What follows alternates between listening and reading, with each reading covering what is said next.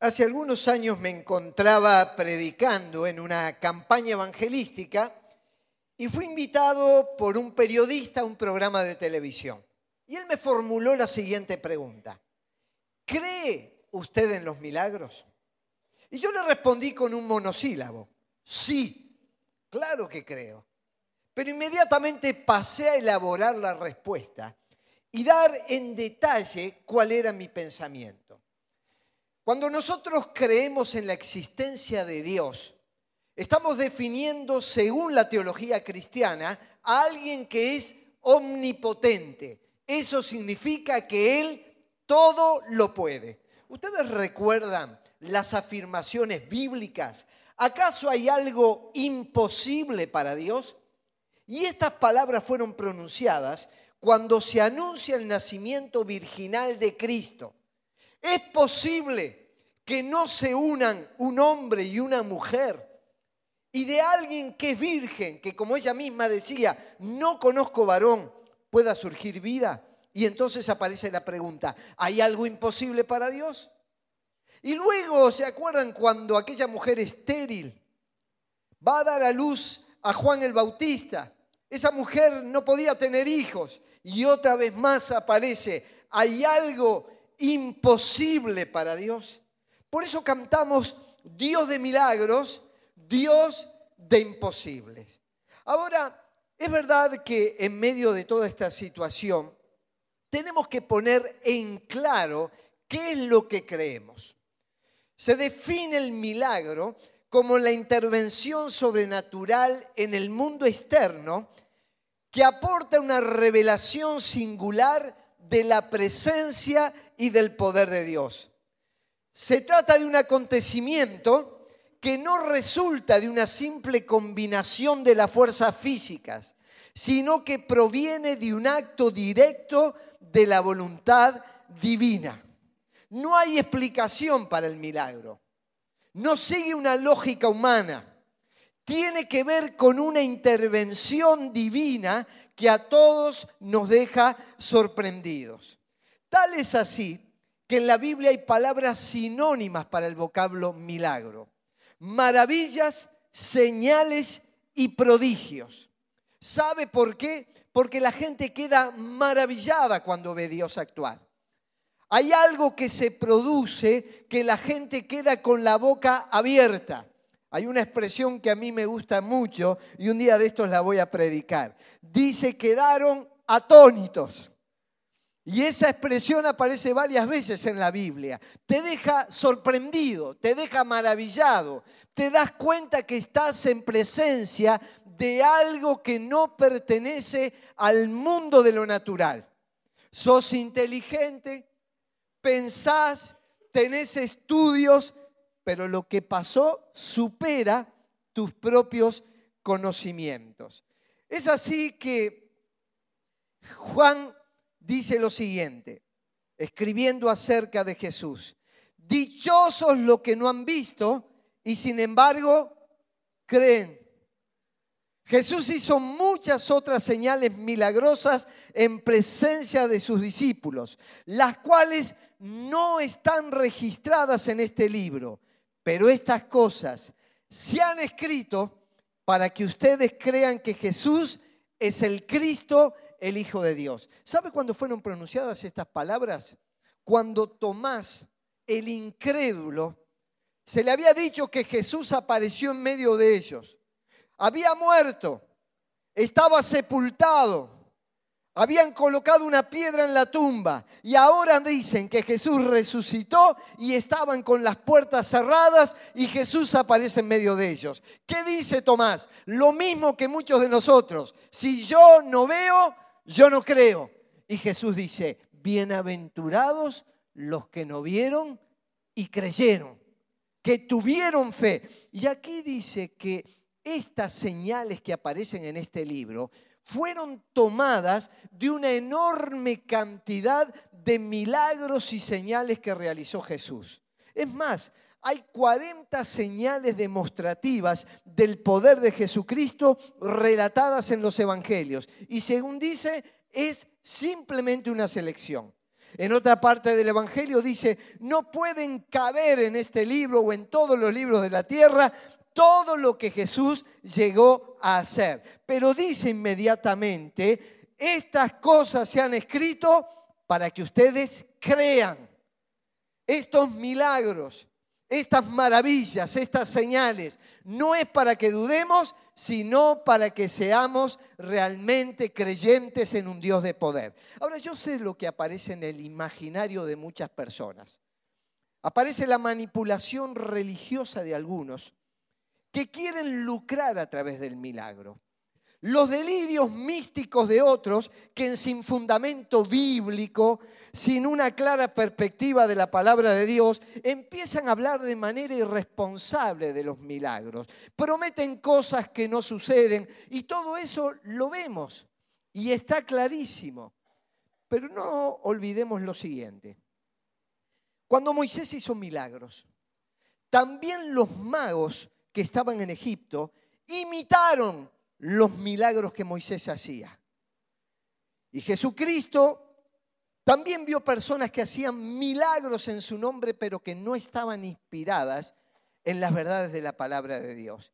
En otras palabras, bien podemos decir, todo lo de Dios es sobrenatural, pero no todo lo sobrenatural proviene de Dios. Por eso se trata de discernir las experiencias. Y yo quiero hablarte de un Dios que hace milagros, pero basándonos en experiencias reales, que están en la Biblia y algunas que les voy a compartir de corte personal.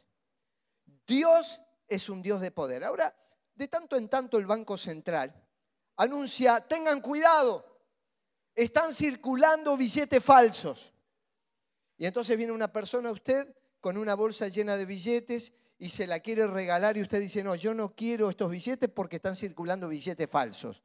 Sí, pero estos son auténticos. No, no, pero yo me niego a tomarlos simplemente porque hay falsos. Bueno, a veces sucede lo mismo en el mundo espiritual.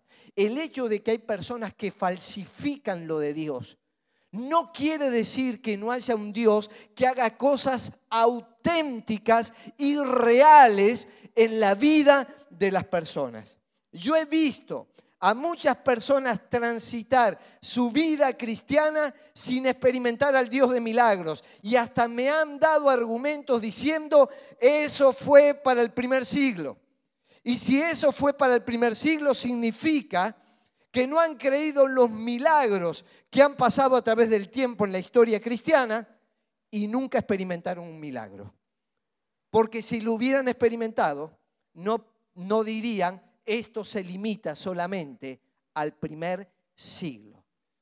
Pero quienes vivimos la vida cristiana desde nuestra conversión, habiendo experimentado el poder de Dios y habiéndolo visto en enorme cantidad de manifestaciones, no podemos otra cosa que anunciar que hay auténticas manifestaciones de Dios que nos esperan para llenar nuestra vida y nuestro corazón de esperanza. Dios es Dios y Él es omnipotente. Él todo lo puede. Por eso Jesús nos dijo así, cuídense de los falsos profetas, de los que vienen con un billete falso. Cuídense. Vienen a ustedes disfrazados de ovejas, pero por dentro son lobos feroces. Ya lo estaba anunciando Jesús. Es cierto, esto pasa. Muchos me dirán en aquel día, Señor, Señor, no profetizamos en tu nombre y en tu nombre no expulsamos demonios e hicimos muchos milagros. Todas estas señales serían un indicador de que Dios estaba con ellos. Y sin embargo, miren lo que pasó.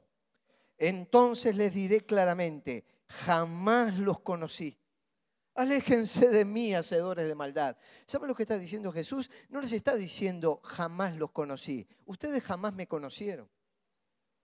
Hablaron en mi nombre. Hicieron cosas diciendo en el nombre de Jesús.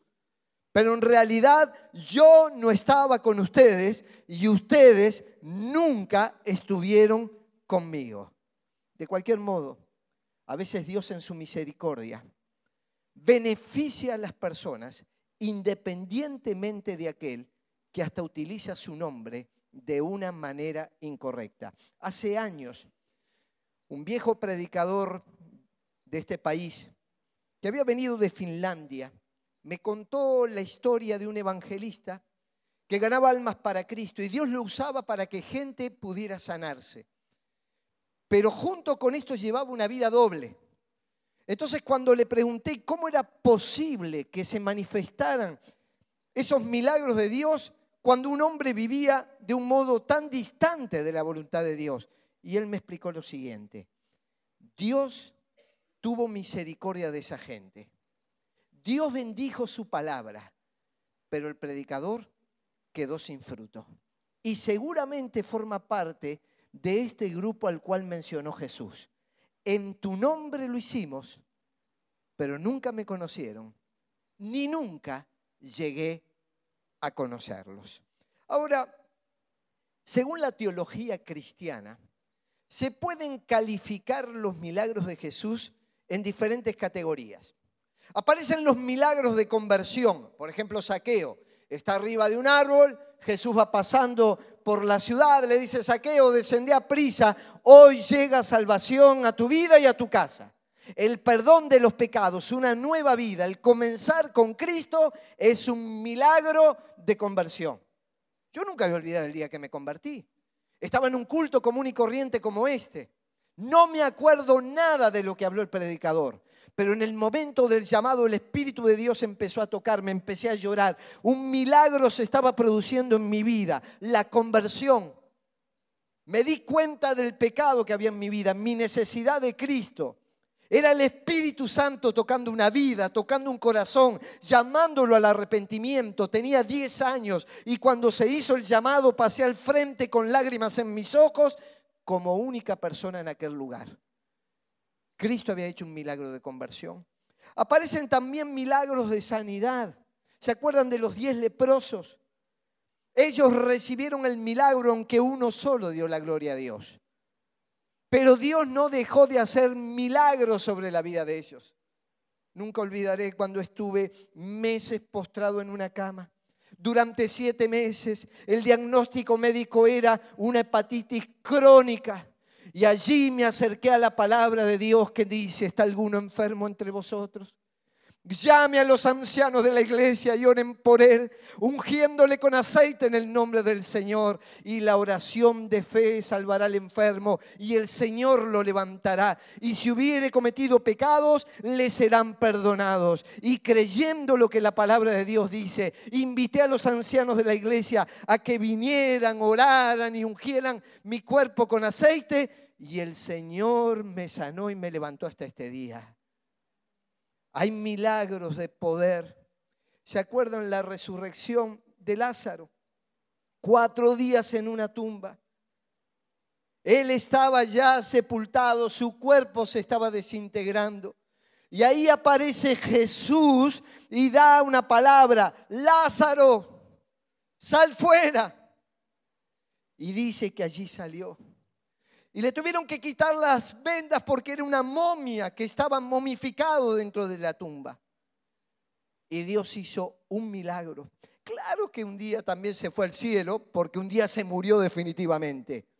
Pero allí apareció un milagro sobre un hombre joven trayéndole a la vida. Hay milagros de liberación. Los endemoniados gadarenos Estaban allí en la ciudad, en la región de Gadara, hombres oprimidos porque habían invocado espíritus malignos, divinidades que estaban lejos del poder de Dios. Y esos hombres atormentados por demonios, enajenados, alienados, vivían en los sepulcros y daban gritos. Y allí apareció el Señor y les ordenó que salgan fuera y los mandó sobre cerdos porque Dios no quiere demonios sobre personas, se los envió a los cerdos. Y aquel hombre quedó totalmente sano, dice la Biblia, y sentado en su juicio cabal. Hace años estábamos predicando en una ciudad y en medio de un culto en la campaña con la carpa, apareció un hombre que practicaba esta clase de cultos. Y lo invitamos a venir al lugar donde estábamos para orar por él y empezaron a manifestarse expresiones de una voz que no era la de él. Y me acuerdo que pedía agua y nosotros teníamos en la habitación un frasco de perfume. Y mientras lo cuento, algunos de los que participaron de ese momento están aquí escuchándome. Él quitó el frasco, la tapa del perfume y empezó a tomarlo. Nosotros no podíamos creer este endemoniado de este modo. Y sin embargo no le había pasado absolutamente nada. Y allí en el nombre de Jesús, él quedó totalmente liberado de aquellas presiones y opresiones que habían venido sobre su vida. Hay milagros sobre la naturaleza. ¿Te acuerdas cuando Jesús va por el mar de Galilea? Y entonces comienza a levantarse una gran tempestad de viento, de tal modo que se anegaba la barca, así un día. Y el que había creado los cielos y la tierra, a estos dúctiles y hábiles pescadores que no tenían herramientas para salir de ese hundimiento, basta que dijeran dos palabras, calla y enmudece y vence lo natural y se hizo grande bonanza. Y dice que todos se preguntaban, ¿y quién es este? Andaban con Jesús, pero recién estaban descubriendo al Dios de poder que tenían al lado de él. ¿Cuántos? Dios va a obrar un día en sus vidas y van a decir, ¿y quién es este? Y Jesús va a decir, tantos años que caminaron conmigo, tanto tiempo que vinieron al templo, hasta me predicaron y nunca vieron señales en este sentido. Estábamos en el centro del país, predicando en una reunión al aire libre. Una gran tormenta se desató. Allí en esa ciudad había una represa. Caían los relámpagos, sonaba todo. Dijimos, se suspendió la reunión. Y apareció un pastor que oró y dijo, Señor, estos, estas personas llegaron aquí para predicar el Evangelio. Tú que eres el creador de la naturaleza, disipa esta tormenta y dales la posibilidad de que esa noche anuncien a Cristo. ¿Saben lo que había pasado realmente? Ese día iba a haber un concierto de rock que competía en gran manera con nuestra campaña. Lo que sucedió fue que se suspendió el concierto de rock las nubes se disiparon y ante miles de personas pudimos hablar del nombre de Jesús porque Dios disipó la tormenta. A veces hay milagros de providencia cuando necesitamos cosas de esta vida para vivir. Y Dios termina proveyendo más de lo que imaginamos. Este primero de febrero estábamos con mi esposa en casa dando gracias a Dios porque se cumplían 19 años de un milagro de providencia para nosotros sobre nuestra vivienda. Personas que no teníamos la posibilidad de vivir en otro lugar, como cuando nos casamos con 45 metros cuadrados alquilados, no teníamos ni habitación para nuestros hijos, pero Dios de manera milagrosa fue providente, proveyó aquello que nosotros necesitábamos. 19 años después estábamos sentados en ese lugar y decíamos, somos testigos del milagro de providencia. Había llegado el punto que nos habíamos desanimado. Dijimos, nunca más vamos a hablar entre nosotros acerca de esto. Y nos pusimos tomados de la mano ante Dios y dijimos, Señor, nunca más te vamos a hablar sobre este tema. Y al otro día yo hice ayuno y oración. Y le dije, Señor, tú escuchaste que ayer con mi esposa te dijimos, nunca más te vamos a hablar sobre este tema entre nosotros. Pero Señor, yo te voy a decir algo, nunca más lo voy a hablar contigo. Yo estoy llamado a anunciar el Evangelio y la única preocupación que quiero tener en mi mente es cómo alcanzar a más y más personas para Cristo. Y un año después, la providencia de Dios y la bondad de Dios fue grande. Dios de milagros Dios de imposibles, inigualable. Tú eres invencible. Cree en Dios y créele a Dios. Y para entender cómo Dios obra, y para no irnos en delirios ni en locuras, y para no privar a Dios de que obre en nosotros y abrirnos a un, obrar, a un obrar sano de Dios sobre nuestras vidas, yo te invito a considerar en la palabra del Señor un ejemplo que nos habla acerca de esto. Mateo capítulo 15, versículo 32. Mateo capítulo 15, versículo 32. Te invito a que me acompañes en la lectura de la palabra de Dios. Allí vamos a extraer principios de un milagro de providencia que muestra cómo Dios actuó y actúa hasta nuestros días. Y Jesús, llamando a sus discípulos, dijo, tengo compasión de la gente, porque ya hace tres días que están conmigo y no tienen que comer. Y enviarlos en ayunas no quiero, no sea que desmayen en el camino. Entonces sus discípulos le dijeron, ¿de dónde tenemos nosotros tantos panes en el desierto para saciar a una multitud tan grande? Jesús le dijo, ¿cuántos panes tenéis? Y ellos dijeron, siete y unos pocos pececillos. Y mandó a la multitud que se recostase en tierra. Y tomando los siete panes y los peces, dio gracias, los partió y dio a sus discípulos. Y los discípulos a la multitud. Y comieron todos y se saciaron y recogieron lo que sobró de los pedazos, siete canastas llenas. Y eran los que habían comido, cuatro mil hombres, sin contar las mujeres y los niños. Entonces, despedida la gente, entró en la barca. Aquí vamos a ver los principios a través de los cuales Dios obra. En primer lugar, el milagro surge de la compasión de Jesús. Dice, tengo compasión de la gente. Jesús nunca hizo un milagro para espectacularidad, ni para el aplauso, ni para llenar templos. En otras palabras, Dios no hizo un milagro para la tribuna. Dios hizo un milagro porque su corazón es compasivo. Unos capítulos antes dice la Biblia que Jesús, al ver las multitudes, tuvo compasión de ellas porque estaban agobiadas y desamparadas como ovejas sin pastor. Este fue el móvil de todos los milagros de Jesús, la compasión, la identificación con el dolor humano. Él pudo habernos mandado un discurso desde el cielo. Sin embargo, Él se encarnó, Él vino a la tierra, Él se identificó con nosotros, conoció el hambre, conoció la sed, conoció que lo abandonaran, que lo traicionaran, que lo criticaran, que le dieran vuelta a la cara. Conoció que le coloquen una corona de espinas, que lo traten injustamente, que fuera sepultado en cualquier lugar. Jesús conoció todo lo que nosotros conocemos. Por eso Él se compadece tiene corazón inclinado a nuestras necesidades.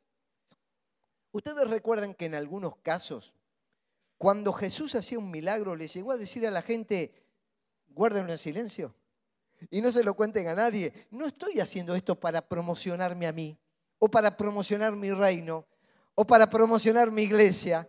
Lo que yo estoy haciendo, dice Jesús, es porque me da lástima ver a la gente en sus necesidades.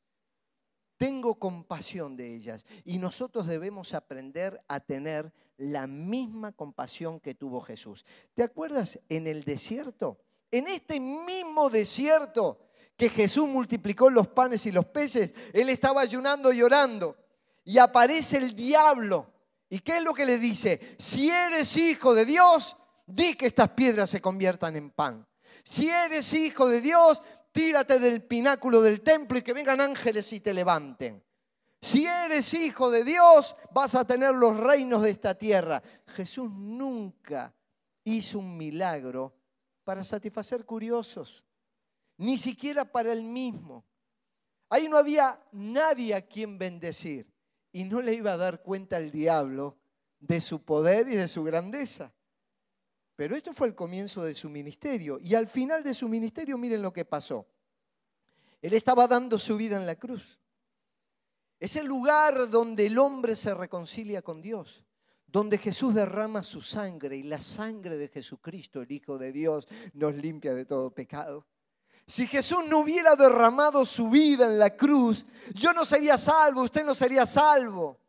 No hubiéramos conocido al Rey de Reyes y al Señor de Señores. Y ahí aparecen algunos transeúntes y algunos de los ladrones y le dicen, si eres hijo de Dios, desciende de la cruz. Jesús, en su parte humana, quizá pensó, me encantaría descender de la cruz para mostrarle a estos quiénes soy. Pero Jesús tuvo compasión de nosotros. Y en este caso no realizó un, un milagro a su favor, realizó un milagro a nuestro favor. Porque Él se compadeció y el único que podía cargar y llevar los pecados de la humanidad era el justo, para que los injustos podamos llegar a tener comunión con Dios. Pero algunos piensan, pero yo no me merezco este milagro. Yo te quiero decir que la compasión de Jesús se debe más allá de nuestros méritos. No hay nada que usted merezca. Yo tampoco. La salvación no la merecemos. Y cualquier otra cosa que Dios incline la balanza a nuestro favor no es por nuestros méritos. La palabra del Señor dice así, tan compasivo es el Señor, pero tan compasivo con los que le temen como lo es un padre con sus hijos. Ahora, sea honesto. Usted tiene una relación de padre-hijo, de madre-hijo. Usted ama a sus hijos.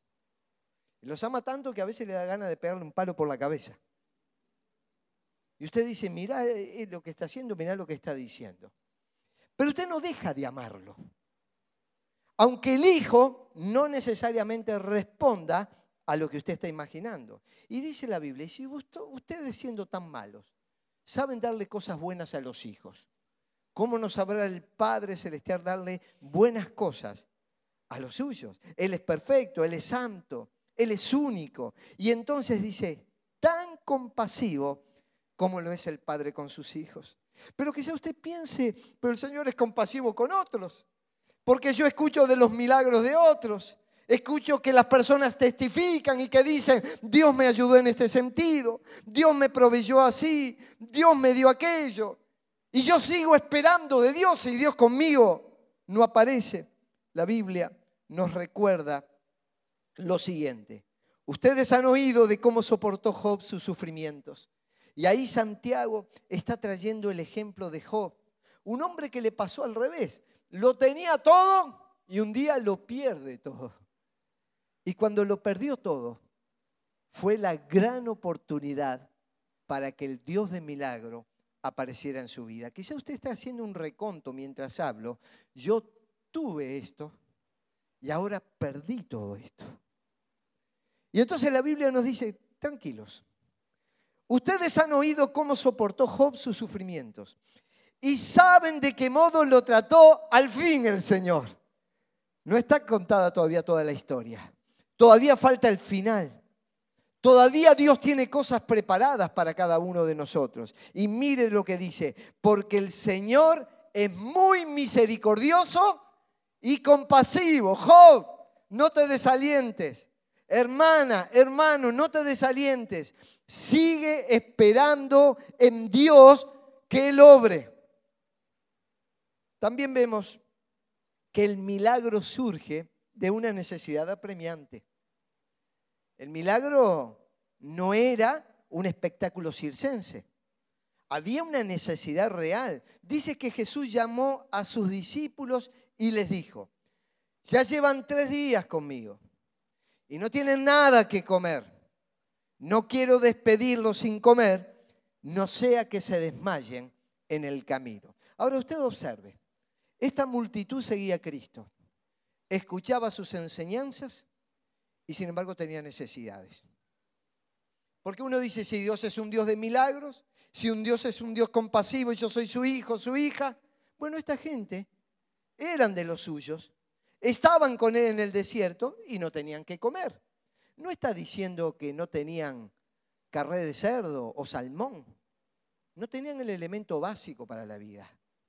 Yo recuerdo cuando comencé el pastorado, hacía visitas con un anciano armenio que había venido del genocidio. Y él me decía lo siguiente, una nación tiene hambre cuando le falta pan. Y cuando la gente deja de comer pan porque le engorda, entonces en esa nación sobra el alimento. Acá ellos no se preguntaron si el pan engorda, si tenía sal o no tenía sal, tenían hambre. Y aquí dice, hace tres días que no comen. Y si no satisfacen sus necesidades básicas, se van a desmayar en el camino. Al igual que nosotros transitamos desiertos donde a veces nos falta lo básico. Y parece que nos desmayamos. Y se nos alimenta la angustia pensando, voy a la iglesia y escucho de un Dios de milagros, leo la Biblia y veo los milagros de Jesús, oro al Señor y no estoy viendo los resultados que quiero. Bueno, Dios sabe tu necesidad apremiante. Y no era una cuestión de que Dios estaba ajeno a esto, era una cuestión de tiempo. Dios en el momento justo, en el momento oportuno, no los dejó desmayar, no los dejó morir de hambre y los llevó hasta el extremo para demostrarles su poder. Y a veces Dios actúa así, nos hace ir hasta un extremo en algo para que ahí aprendamos a depender de Él. Dice la Biblia, su Padre sabe lo que ustedes necesitan antes de que se lo pidan. Si usted lee con atención el relato, en ningún momento apareció la gente diciéndole a Jesús, Jesús, danos de comer, danos pan. No le pidieron a Jesús, fue Jesús quien tomó la iniciativa. Y fue Jesús el que mira a sus discípulos y le dice, a ver, ustedes, denle a la gente de comer, hagan algo por la gente. Parece que ellos estaban satisfechos. Bueno, ya que estaban satisfechos ustedes, ahora ayuden a los que están en un grado de insatisfacción. Hagan algo por los demás. Y sabes que Dios a veces te da cosas previamente para que las tengas y puedas ayudar a otros. Y a veces Dios te permite a vos llegar hasta un extremo para manifestar su poder. Es allí que apareció un muchachito con unos panes y con unos peces y los puso al servicio del Señor. Y este muchacho pensó que este Dios poderoso podía hacer algo enorme, tremendo. Alimentar, se calcula que una congregación de aproximadamente 10.000 personas, porque en la Biblia, tal cual era la costumbre de la época, se contaban solo los varones, pero además estaban las mujeres y los niños. Y entonces ante esa necesidad apremiante alguien pensó que con poco Dios puede hacer mucho, porque no hay límites para Dios. Y antes de que se lo pidamos, ya el Padre sabe lo que necesitamos. Sabe que necesitas sanidad, sabe que necesitas paz, sabe que necesitas reconstruir tu familia, sabe que necesitas alegría sabe que necesitas trabajo, sabe que necesitas provisión, sabe que necesitas todo. Él, antes de que se lo pidas, ya tiene conocimiento de lo que pasa. El milagro surge de la lógica divina. Los discípulos eran pragmáticos. Ellos razonaban del modo al cual estaban acostumbrados. Algunos de ellos eran empresarios, porque tenían barcos y tenían gente a su cargo con la cual trabajaban y estaban acostumbrados a hacer números. Entonces Jesús dice, yo veo la necesidad en la gente, ¿por qué no le dan de comer? Y ahí aparece la lógica humana. Y yo no lo juzgo porque yo diría lo mismo. Si yo tengo una congregación de 10.000 personas a las cuales tengo que darle alimento, y Jesús me viene ahora y me dice, mira, este, darles el almuerzo. Yo le diría lo mismo que los discípulos, porque uso la lógica humana.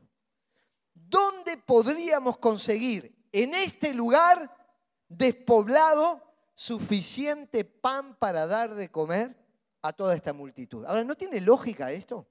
¿Están diciendo cualquier cosa? ¿Están en contra de Cristo? No, están usando un razonamiento lógico. No es posible, y así es la conclusión. ¿Por qué? Por dos razones. Primero es un lugar despoblado, no hay panaderías, no hay supermercados, no hay hornos para poder cocinar, no hay harina, no hay agua, no hay lo que se precisa para elaborar pan. Y en segundo lugar es una multitud. Estamos hablando de 10.000 personas. Entonces ellos establecen toda la lógica humana. Mira, muchas veces por nuestra lógica aplicada, que está bien, nos perdemos la posibilidad de que la lógica divina empiece a actuar. ¿Y ustedes se acuerdan cuando Dios dice, mis caminos no son vuestros caminos? ¿Y mis qué? Mis pensamientos no son los vuestros. Yo tengo una forma de razonar, demasiado lógica, tan lógica que a veces me pierdo la posibilidad de lo ilógico. Entonces la lógica de Dios es algo ilógico para un ser humano como yo. Y allí aparecen algunas ideas más que quiero compartirles. Ahora es Dios el que pregunta, porque ellos preguntaron dónde vamos a sacar pan. Y ahora Dios pregunta, ¿y ustedes cuántos panes tienen? O sea, le está diciendo, ustedes algo tienen en la mano. ¿Qué tienen? ¿Un oficio? ¿Un conocimiento? ¿Una persona a la cual contactar? ¿Qué tienen? ¿Salud? ¿Juventud? ¿Qué tienen en la mano? Con eso que tienen en la mano, que les parece muy pequeño, que les parece que no se puede llegar a alimentar una multitud, yo con eso que ustedes tienen, porque me vienen a decir lo que no tienen, y ahora yo quiero demostrarles que con lo que tienen, yo puedo hacer algo muchísimo más importante de lo que ustedes puedan imaginar. Es bueno recurrir a las obras de Dios en el pasado. Yo no quiero perder la memoria. Por eso comencé hablando de momentos y episodios donde vi la intervención sobrenatural de Dios sobre mi vida. Y no quiero perder la memoria. Quiero volver a repetirlo, quiero volver a recordarlo, porque cuando miro los escenarios difíciles, las canastas vacías que tuve en mi vida y cómo Dios las llenó, Dios puso pan, Dios puso más allá de lo que yo podía imaginar, me da esperanza en este presente cuando a veces veo canastas vacías y veo un futuro que no está demasiado claro. Entonces, volver a repasar los hechos del pasado Dios obrando milagros en nuestras vidas y moviendo situaciones, nos permite visualizar con optimismo el futuro. Eso fue lo que hizo Esteban, el primer mártir cristiano. Cuando estaba a punto de derramar su vida por ser fiel al Evangelio, él en su discurso recurre a la grandeza del pueblo de Dios, pero grandeza que se manifestó cuando Dios apareció en medio de ellos. Y dice, lo sacó de Egipto haciendo prodigios y señales milagrosas, tanto en la tierra de Egipto como en el Mar Rojo y en el desierto durante 40 años.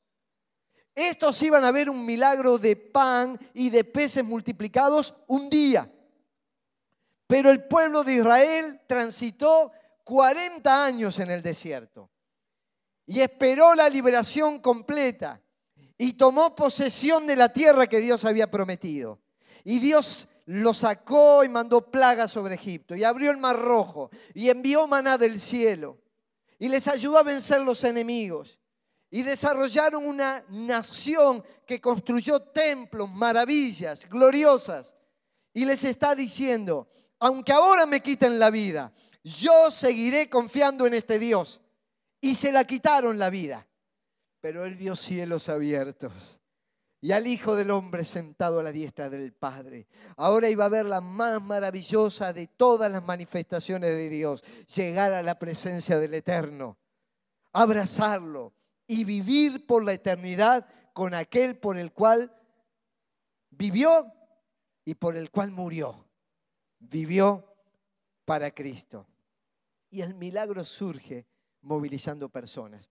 A veces nosotros no nos damos cuenta, pero Dios moviliza circunstancias y personas a nuestro favor. Y cuando a veces pienso en cosas que Dios hizo en mi vida, me doy cuenta que Dios movilizó a otros, sin que ellos lo supieran, para responder la oración y el milagro que yo estaba pidiendo. Y yo con esto saco dos lecciones. La primera, cuando hay personas que se movilizan a tu favor para lograr los objetivos apremiantes que tenés, no pienses que es algo humano, es Dios movilizando personas. Y la segunda es esta. Quizás hoy yo no estoy precisando un milagro, pero sí puedo ser el movilizador para que se cumpla el milagro en la vida de otros. Así que de una manera o de otra, nosotros podemos participar de lo que Dios está haciendo. Y por favor, no miremos egoístamente nuestras vidas, solamente reclamando para nosotros. Tenemos que ser también los generadores de milagros en la vida de otras personas que lo necesitan. ¿Te acuerdas lo que dijo el Señor? Hay más dicha en dar que en recibir. Y yo me pongo contento por lo que he recibido a través del tiempo, pero también me pongo contento por lo que he podido dar a través del tiempo. Estábamos orando por Venezuela en su lugar y en su hora más crítica de la historia. Y Dios nos mostró claramente que debíamos ayudar a pastores que estaban sosteniendo la vida de miles de personas que por un lado sufrían, pero que estaban llegando a los templos buscando a Dios. Y en un lapso de cuatro horas, Dios nos puso en contacto con quien corresponde.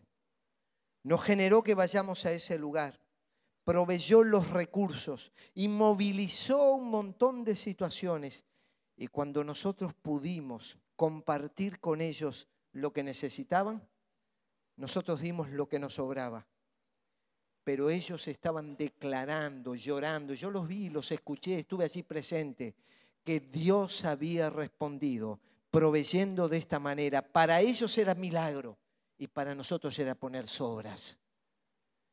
Dios quiere que se mueva su pueblo en favor de otros para que otros también reciban esos milagros. Y así se levanta el Señor, el creador de los cielos y de la tierra, el que de la nada hizo el universo. Y dice, partió y le fue dando a sus discípulos. Y estos a su vez lo distribuyeron a la gente. ¿Te acuerdas? No había nada. Y ahora Jesús ora y se produce un milagro. Y Jesús se lo da a sus discípulos y no dijeron, vamos a comer, vamos a llenarnos. Ellos salieron a distribuirlo a la gente. Y cada vez que Dios me da lo que me da, salud, provisión, alegría, energía, paz en el alma, esperanza, no me lo da porque soy el centro del universo, me lo da para que pueda transmitir a otros el milagro de Dios. Y poder ser partícipe de lo que Dios está haciendo. Ellos pasaron de no hay a qué hacemos con lo que sobra. Es tremendo el milagro de Dios. Y permíteme ser gráfico. Había una canasta, o había varias canastas, las cuales estaban vacías. Y esta canasta puede representar nuestra vida.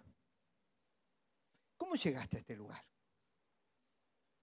¿En realidad sentís que tu alma está vacía? ¿Que tu familia está vacía? ¿Que tu salud está vacía? ¿Que tu economía, que tu trabajo? ¿Cuántos pastores nos pueden estar escuchando y sienten que su ministerio está vacío? Dios es un Dios de milagros. Y de la nada, Dios un día puede agarrar y